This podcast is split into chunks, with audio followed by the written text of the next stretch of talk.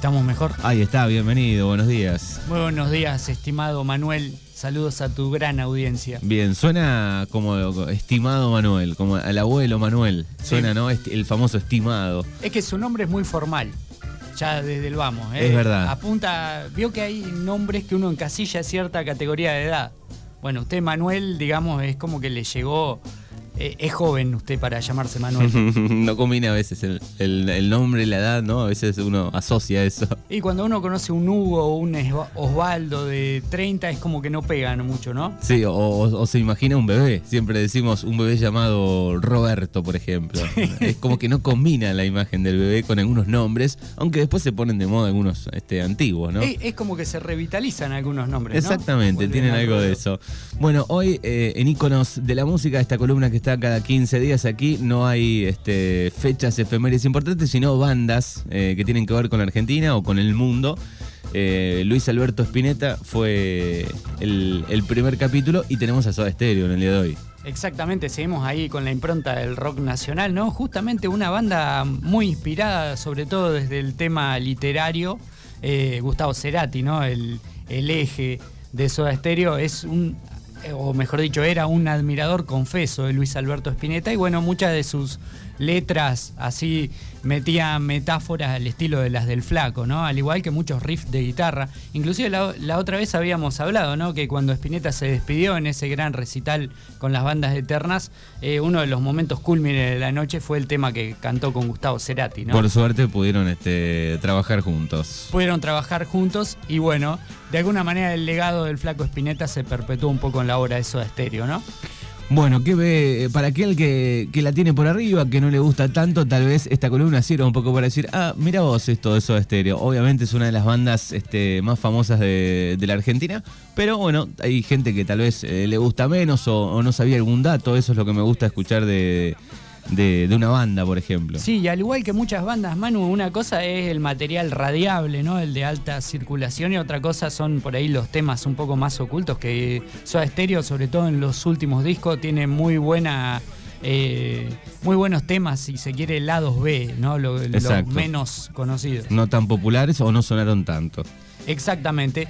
Para remontarnos al inicio de Soda Stereo, estamos en plena guerra de Malvinas, Manu, año 1982. O sea, fíjate vos que, cómo ha quedado en el tiempo los orígenes de Soda, ¿no? Ahí es donde eh, Gustavo Cerati y Zeta Bocio se conocen en la carrera de publicidad, los dos estudiaban lo mismo.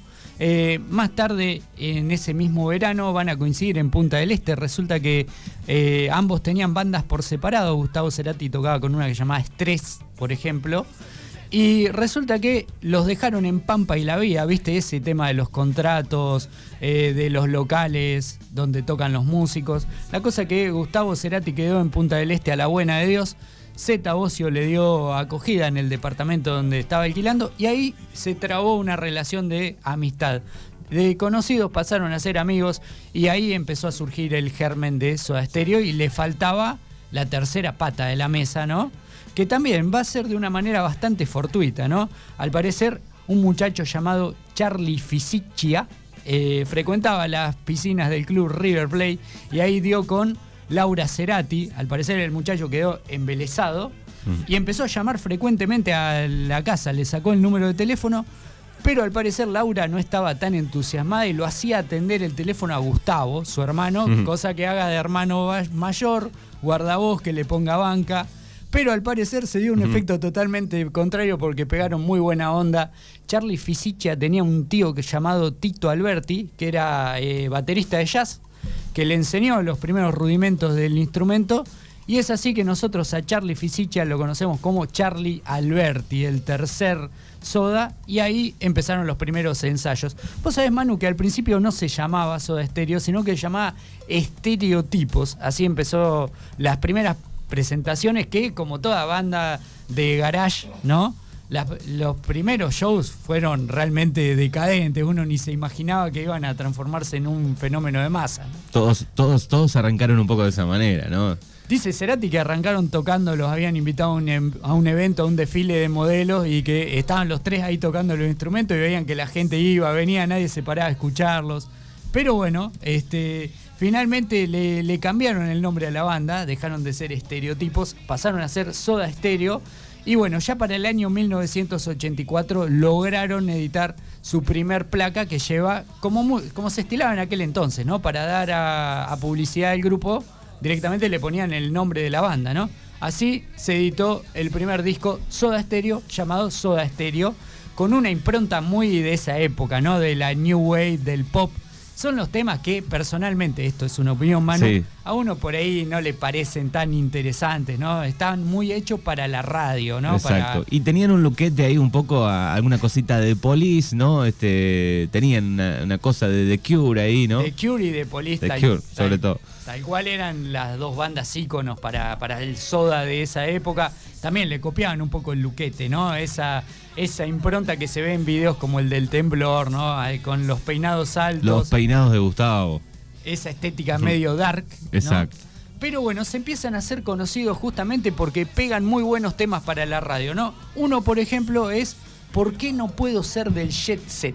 ¿Sí? Que recién estábamos eh, escuchando. A ver, ahí, ahí lo tenemos. Y esa piel,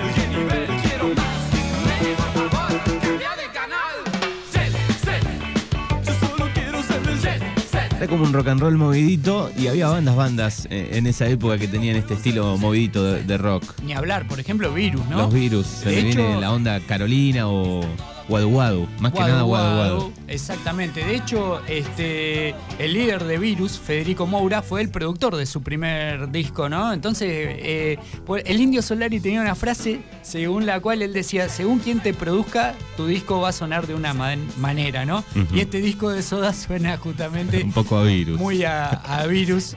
Este, pero habla también, mira vos, ¿no? La, la canción habla de encajar en ciertas clases sociales. Con Soda Stereo también va a haber una cuestión así por el estilo, ¿no? Muchos lo consideraban como una banda, comillas, cheta del rock nacional. Exacto. En ese momento, en el 80 no sería la palabra, pero de los 90 y pico para acá sería una banda cheta, ponele. Tal cual, por ejemplo, tuvieron mucha rivalidad con Sumo, ¿no? Sumo era como la banda más popular, ¿no? Y Soda era más para otro estrato social. De este disco también hay otro tema muy interesante que es sobredosis de TV. Inclusive actualmente, Manu, hay un hay un programa que se llama de esta manera, ¿no? Exacto, en C5. Exacto. Es una canción que me gusta mucho esta, Sobredosis, la, la original. Esta es en vivo.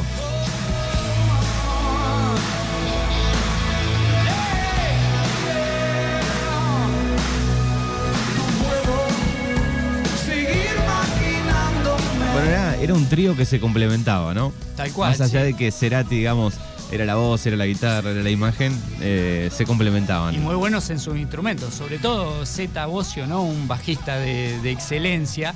Este, por ejemplo, este, este disco Sobredosis de TV fue uno de los primeros en tener videoclip. Por ejemplo, acá en, en cuanto a las bandas argentinas, siempre es como que Soda contó con eso, ¿no? Como con un background muy importante de este, productores que sabían olfatear qué temas iban a pegar, los medios por los cuales eh, difundían a la banda. Fue la primera banda, podemos decir, verdaderamente marketinera del rock nacional, ¿no? Es como que fue creada ya para transformarse en un fenómeno de masas, ¿no? De la cultura popular. Bueno, y eso también los hizo triunfar un poco en, en Latinoamérica. Eso mismo, ¿no? Porque con el siguiente disco, Nada Personal, ahí es donde ya estamos, Manu, en año 1985, ya empieza, digamos, los primeros embates de lo que se va a transformar en la sodamanía, ¿no? Empiezan a girar sus temas no solamente por las radios nacionales, sino por otros países como, por ejemplo, Chile, Bolivia, Colombia, Venezuela, ¿no? Ahí el fenómeno soda se va a empezar a extender por Latinoamérica e inclusive van a tener hay muchas bandas, pasa, por ejemplo, con los Enanitos Verdes, ¿no? Que son de esta época, que tuvieron un éxito en simultáneo, tanto en Argentina como en el resto de Latinoamérica. Y bueno, con este tema, el temblor, la van a romper, ¿no? Va a ser el primer gran hit a nivel internacional que van a tener. Bien, así que 1985. También un videoclip recordado, ¿no? En las ruinas de Tilcara. Vos sabés, Manu, que con, con este videoclip eh, reciben el primer premio de la MTV, ¿no? O sea que fíjate este, cómo se van catapultando de a poco a las grandes cadenas de música internacionales. Pleno corazón de los 80. Un carnavalito dark, ese es el estilo de este tema. Sentado en un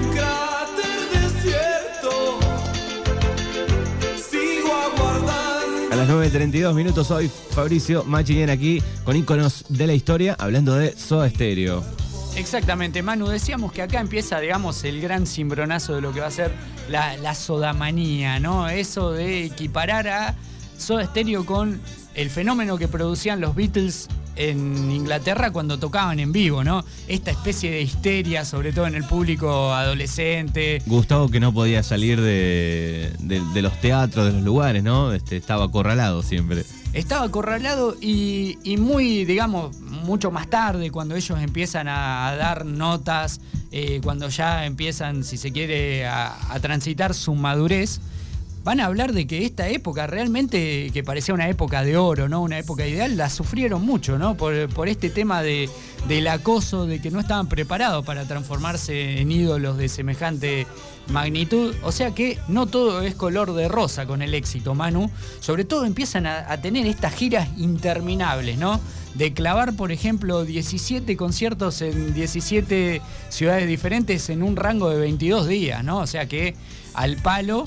Y también, pese a que Soda era una banda de amigos, de a poquito la relación empieza como a resquebrajarse. Estaba esta cuestión que manifestaba vos, ¿no? Cerati es el centro de atención, a pesar de que son tres los Soda.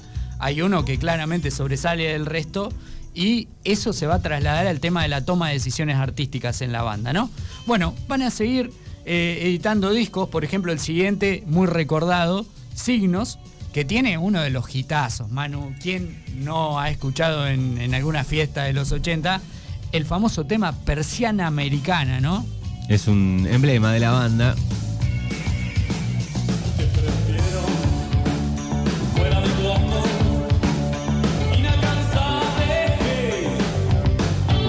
También acompañado por videoclip, ¿no? Exacto. Este,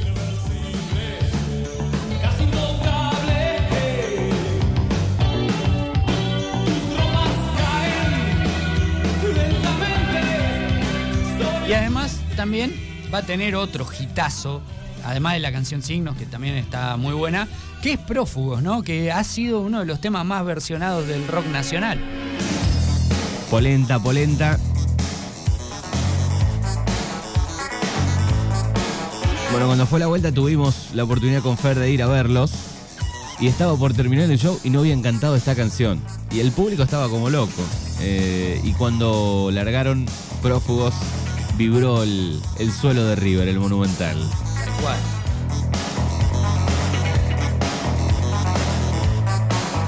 Hay buenas versiones de este tema de Fabi Cantilo y de Ataque 77 también, por ejemplo. Conocida la de Fabi también. Al menos sé que tuyo porque amo. Bueno, algunos datos, algunos recuerdos de Soda Stereo. Manu, en el siguiente disco ya estamos pisando 1988, ya empieza, ¿no? Es, co- es como que el proceso de Soda también es paralelo a la historia del país, ¿no? Ya empieza eh, el fin de la primavera alfonsinista, las rebeliones en los cuarteles, el deterioro económico ya pisando la hiperinflación. Y sale uno de los discos icónicos de Soda Stereo, ¿no? Los dos discos que se vienen van a ser quizás los más destacados que es Doble Vida, ¿sí? Doble Vida, como su nombre lo indica, un álbum doble, con temas como por ejemplo La Ciudad de la Furia. Bien, tenía, tenía preparada la versión con Aterciopelados, pero la dejo para el final, para despedirnos. Exacto. El Unplugged.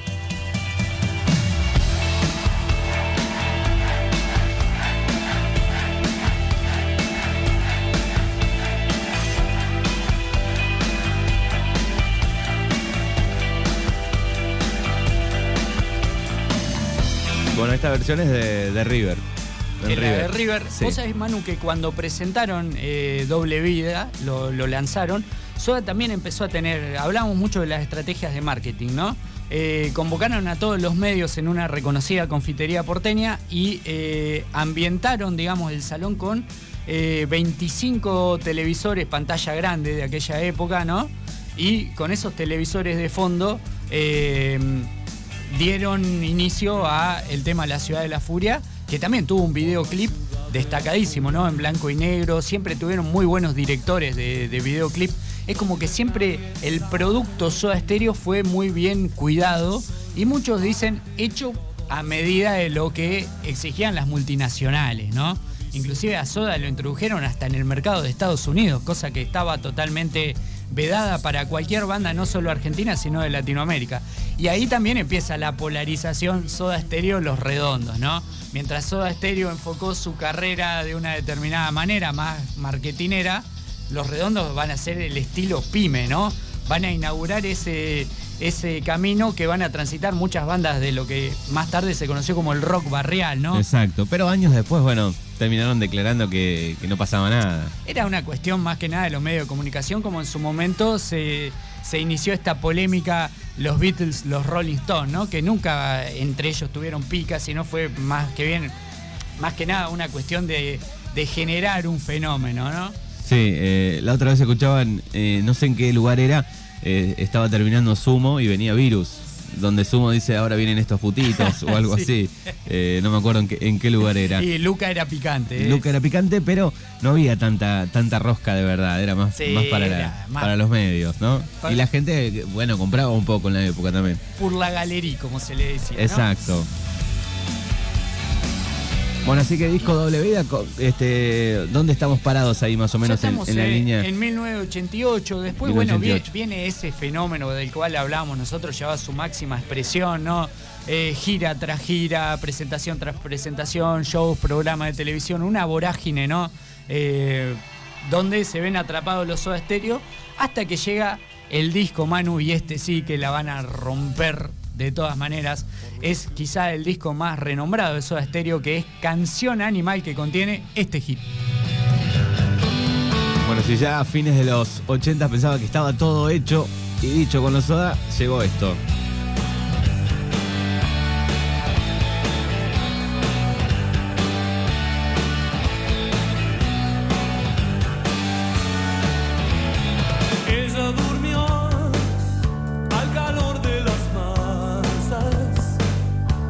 Decir de esta canción, Manu? La más icónica de Soda Stereo. De hecho, bueno, cuando hicieron el recital de despedida es el tema que eligen para, para cerrar, ¿no? Y frase que quedó en el recuerdo para siempre.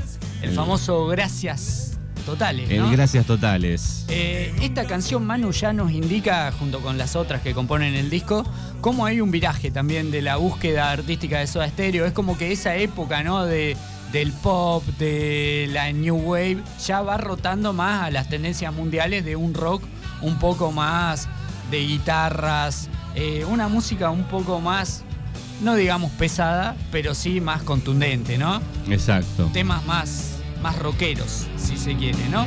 Año 1990. Al año siguiente, Manu, 9 de julio, en 1991, en la 9 de julio, van a dar el concierto más multitudinario, por lo menos hasta los del Indio en Tandilio La Barría, Que ¿no? no se sabe bien el número, el del indio. No se sabe bien el número, como tampoco se sabe muy bien el, de- el número de Soda en la 9 de julio en el año 1991, pero se estima en 250 mil personas.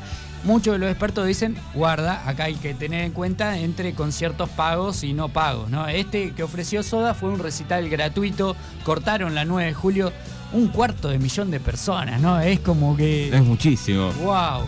Bueno, muchos dicen, Manu, que esto va a ser realmente un quiebre para Soda Stereo, porque es como que de alguna manera, viste, cuando una banda ya llega al pico, que, que dicen, bueno, ¿qué más nos queda por, por hacer? ¿Qué más nos, pueda, nos queda por descubrir? Bueno, justamente después de esto eh, van a sacar un disco no muy conocido que se llama Dínamo del año 1992. Tiene temas hacia el estilo de Cae el Sol, ¿no? Temas otra vez que vuelven un poco a, a lo electrónico, a lo pop. Ya ahí Gustavo Cerati sobre todo empieza a querer meter muchos loops, cosas más de, de máquina, ¿no? Exacto. Eh, que por ahí no iba tanto con el resto de los miembros de la banda, pero ahí en Soda se hacía lo que decía Gustavo, al menos hasta ese entonces.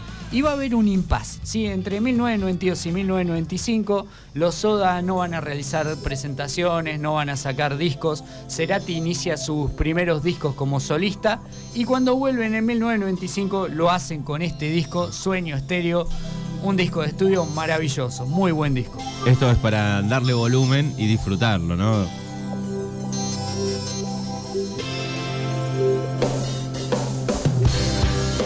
Ella usó mi cabeza como un revólver. Instrumentalmente, este y el siguiente, Confort y Música para Volar, quizá personalmente ¿eh? de lo más destacado de Soda Stereo. Bueno, aquí está Fabri Machinien en el día de hoy con íconos de la música, hoy con Soda Stereo.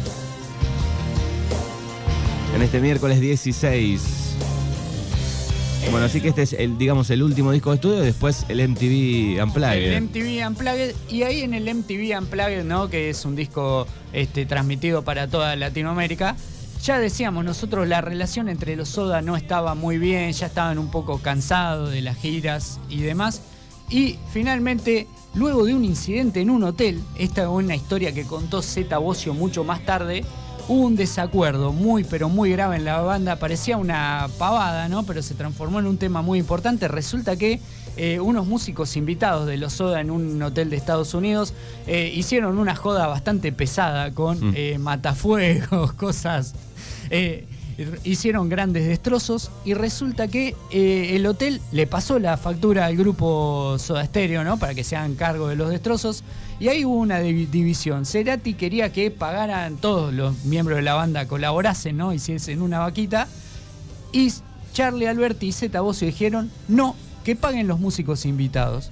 Y ahí esto que parecía una tontería se transformó en un gran tema al parecer. La, eh, Cerati directamente se bajó de la gira que estaban haciendo y así abruptamente llegó en 1997 el final de Soda Stereo, una manera eh, insólita de terminar una banda, pero así llegó a, a su fin. Eso sí, se reservaron parte del negocio para el final e hicieron una gran gira de Latinoamérica, ¿no? Eh, la gira de despedida que quedó registrada en un disco doble también, ¿no? Soda Stereo, el último concierto. Había el lado A, que era de color celeste, y el lado B, Naranja. que era de color naranja. Medio naranja. Exactamente. Y así tocó fin Soda Stereo. Más tarde, como decías vos, van a volver en el año 2007 en la gira Me Verás Volver, ¿no? Que era la que vos hacías alusión. Una especie de, eh, de sodamanía nuevamente con aquellos que lo vivieron, ¿no? En, el último concierto. Hicieron el Monumental varias veces, bueno, quien pudiera, ¿no? Y paradójicamente en el año 2010 habían tratativas muy importantes, eh, más tarde lo va a contar esto Zeta Bocio, de volver a lanzar un disco de, de estudio, o sea que ya se estaba hablando de volver a armar la banda de manera permanente hasta que lamentablemente ocurrió el trágico final de Gustavo Cerati en Venezuela, ¿no? Cuando tuvo el accidente cerebrovascular que cuatro años más tarde va a derivar en su fallecimiento. Y entonces quedó pendiente la historia de- del rejunte de Soda Stereo. Bueno, y podemos agregar como bonus track que volvieron hace poco, eh, obviamente con artistas invitados, con Gustavo a través de las pantallas, algunos enojados, otros no tanto, qué sé yo, pero bueno, este, es como una, una despedida. Un, una- un polémico regreso, ¿no? Sí, un polémico regreso. Para mí de ese Unplugged, eh, La Ciudad de la Furia con Aterciopelos está muy buena, pero esta versión de un misil en mi No, placar. temazo. Muy buena versión. Bueno, querido Fabri, te agradecemos por traernos alguna data de, de Soda Stereo y repasar un poco la carrera de esta gran banda. No, por favor, un gusto, Manu, y nos volveremos a reencontrar en 15 días con algún otro ícono de la música.